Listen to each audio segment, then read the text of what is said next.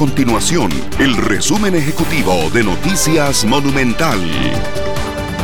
Hola, mi nombre es Fernanda Romero y estas son las informaciones más importantes del día en Noticias Monumental. Una nueva encuesta realizada por la Escuela de Estadística de la Universidad de Costa Rica revela que persiste el pesimismo en los consumidores con respecto a la economía nacional. Sin embargo, este es menor al registrado hace tres meses.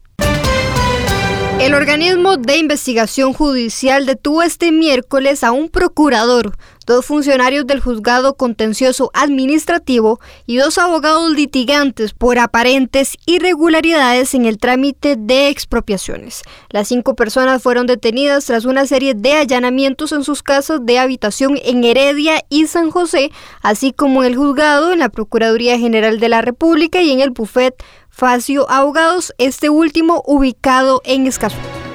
Estas y otras informaciones usted las puede encontrar en nuestro sitio web www.monumental.co.cr. Nuestro compromiso es mantener a Costa Rica informada. Esto fue el resumen ejecutivo de Noticias Monumental.